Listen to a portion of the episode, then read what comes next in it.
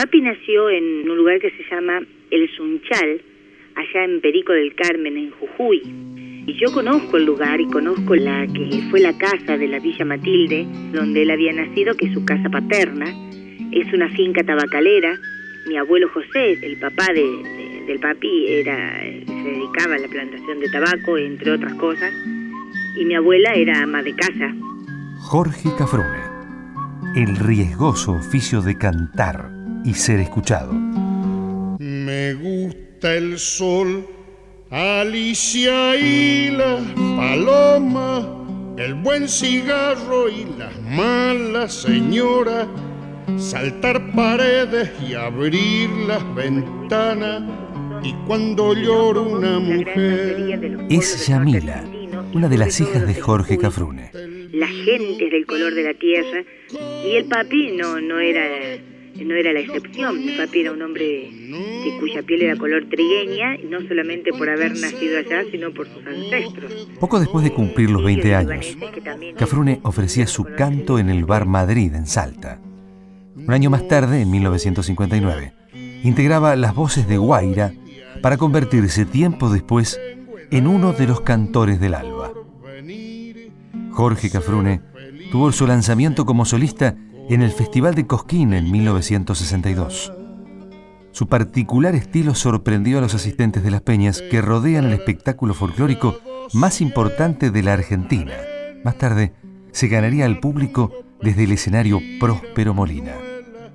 Jorge Cafrune era un hombre comprometido con sus ideas. Él era peronista.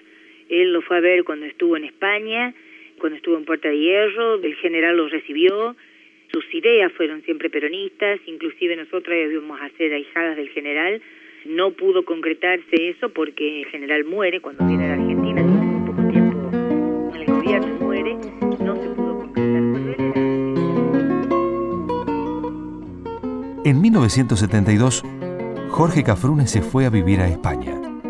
Desde allí, encaró giras que lo llevaron a recorrer con su canto varios países europeos regresó a nuestro país en 1978. En la Argentina, la dictadura militar mantenía censurados infinidad de artistas y temas musicales. Formaban parte de las listas negras.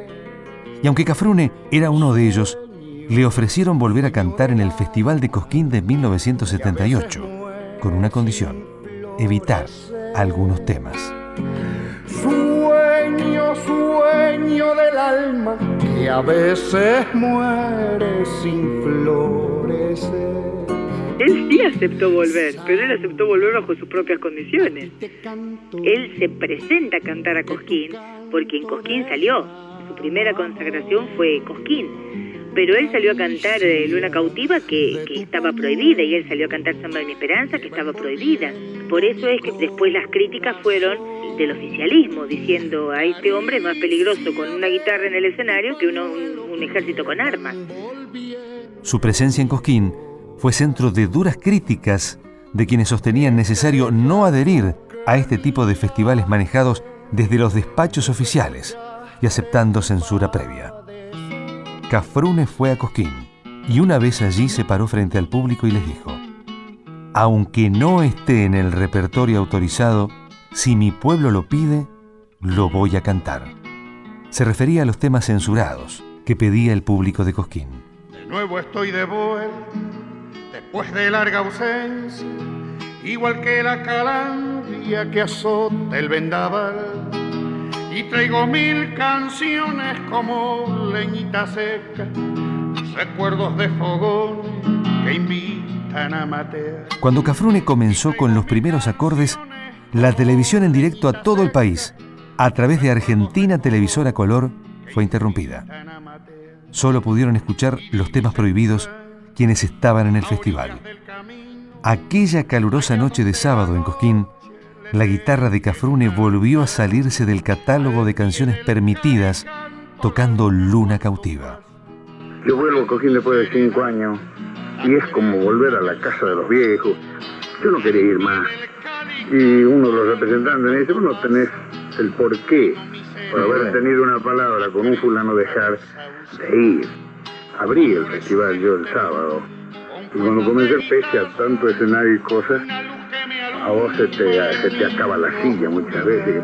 Claro, Acércate a la reja, sos la dueña de mi alma. Sos mi luna cautiva que me besa y se va. Cafrune, para aquellos primeros días de 1978, había organizado, como una forma de homenajear los 200 años del nacimiento de San Martín, una marcha a caballo para unir la ciudad de Buenos Aires con Yapeyú. Este homenaje al Libertador nace cuando yo me entero que van a reunirse en Yapeyú 8 o 10 mil gente a caballo de todo el país. Entonces yo inmediatamente dije, yo la voy a rendir y a caballo, ya que tengo el tiempo necesario para hacerlo y el tremendo gusto con su permiso voy a adentrar aunque no soy convidado. Pero en mi pago un asado no es de naides y es de todo. Yo voy a cantar a mi modo después que haya churrasqueado.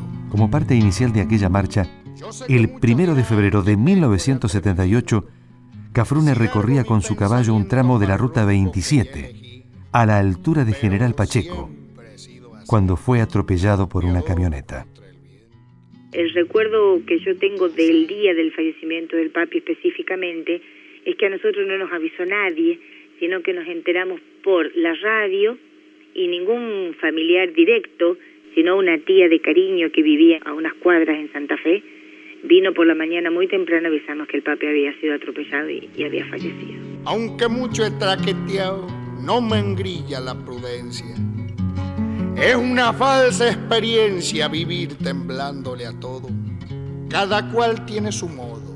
La rebelión es mi ciencia. La versión policial habló de accidente. La creencia popular intuyó un atentado, en la creencia que, tras su rebeldía en Cosquín, el poder militar tomaría venganza contra Cafrune. Sin embargo, Yamila no opina lo mismo.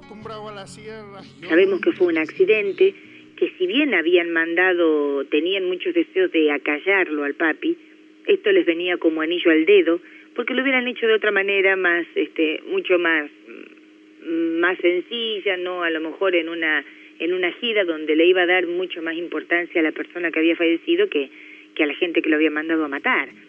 Este, yo creo personalmente que fue un accidente, pero que ese accidente les vino como anillo al dedo a la gente que, que, no quería que el papi siguiera con vida. ¿no? En su último reportaje, en el programa Un alto en la huella de Miguel Franco, Cafrune resaltó la importancia de reafirmar nuestros valores culturales. No solamente el Mundial del 78 es importante en este año, sino que hay algo para los argentinos todavía más importante, el rendir el cariño y el respeto que merece nuestro libertador. Y tal vez quieras quedarte y no me quieras seguir, pero a quien has de arrimarte me tiene tan mí. Frune tuvo un repertorio amplio que abarcó autores como Pedroni, Yupanqui y Dávalos. A veces sigo a mi sombra. Con su estilo bien definido, enfatizaba la idea de hablar a través de las canciones. Y a veces viene detrás. Hubo un argentino una vez que en España, un hombre muy famoso, dijo, serán brutos mis paisanos. Claro, según su criterio, ¿no? Porque la ropa tiene razón si se justifica con el hacer del hombre. Jorge Cafrone, el riesgoso oficio de cantar y ser escuchado. No es que se vuelque mi vino.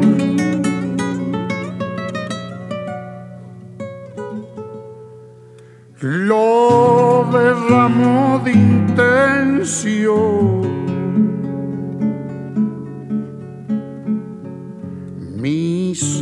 sombra bebe y la vida. Es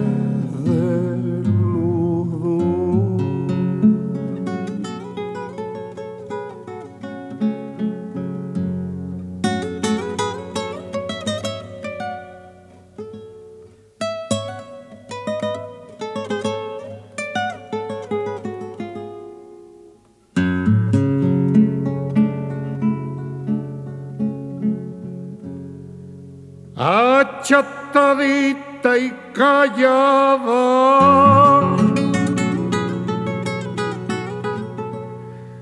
¿Dónde podrás encontrar una sombra compañera que sufra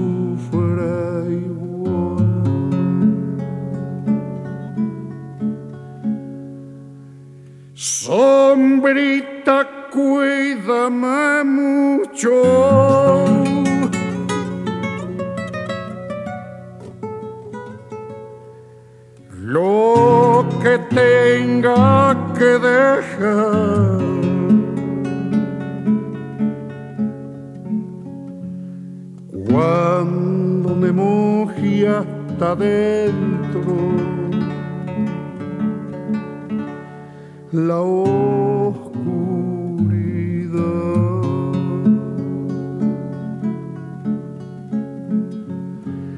cuando me moje hasta dentro. La oscuridad.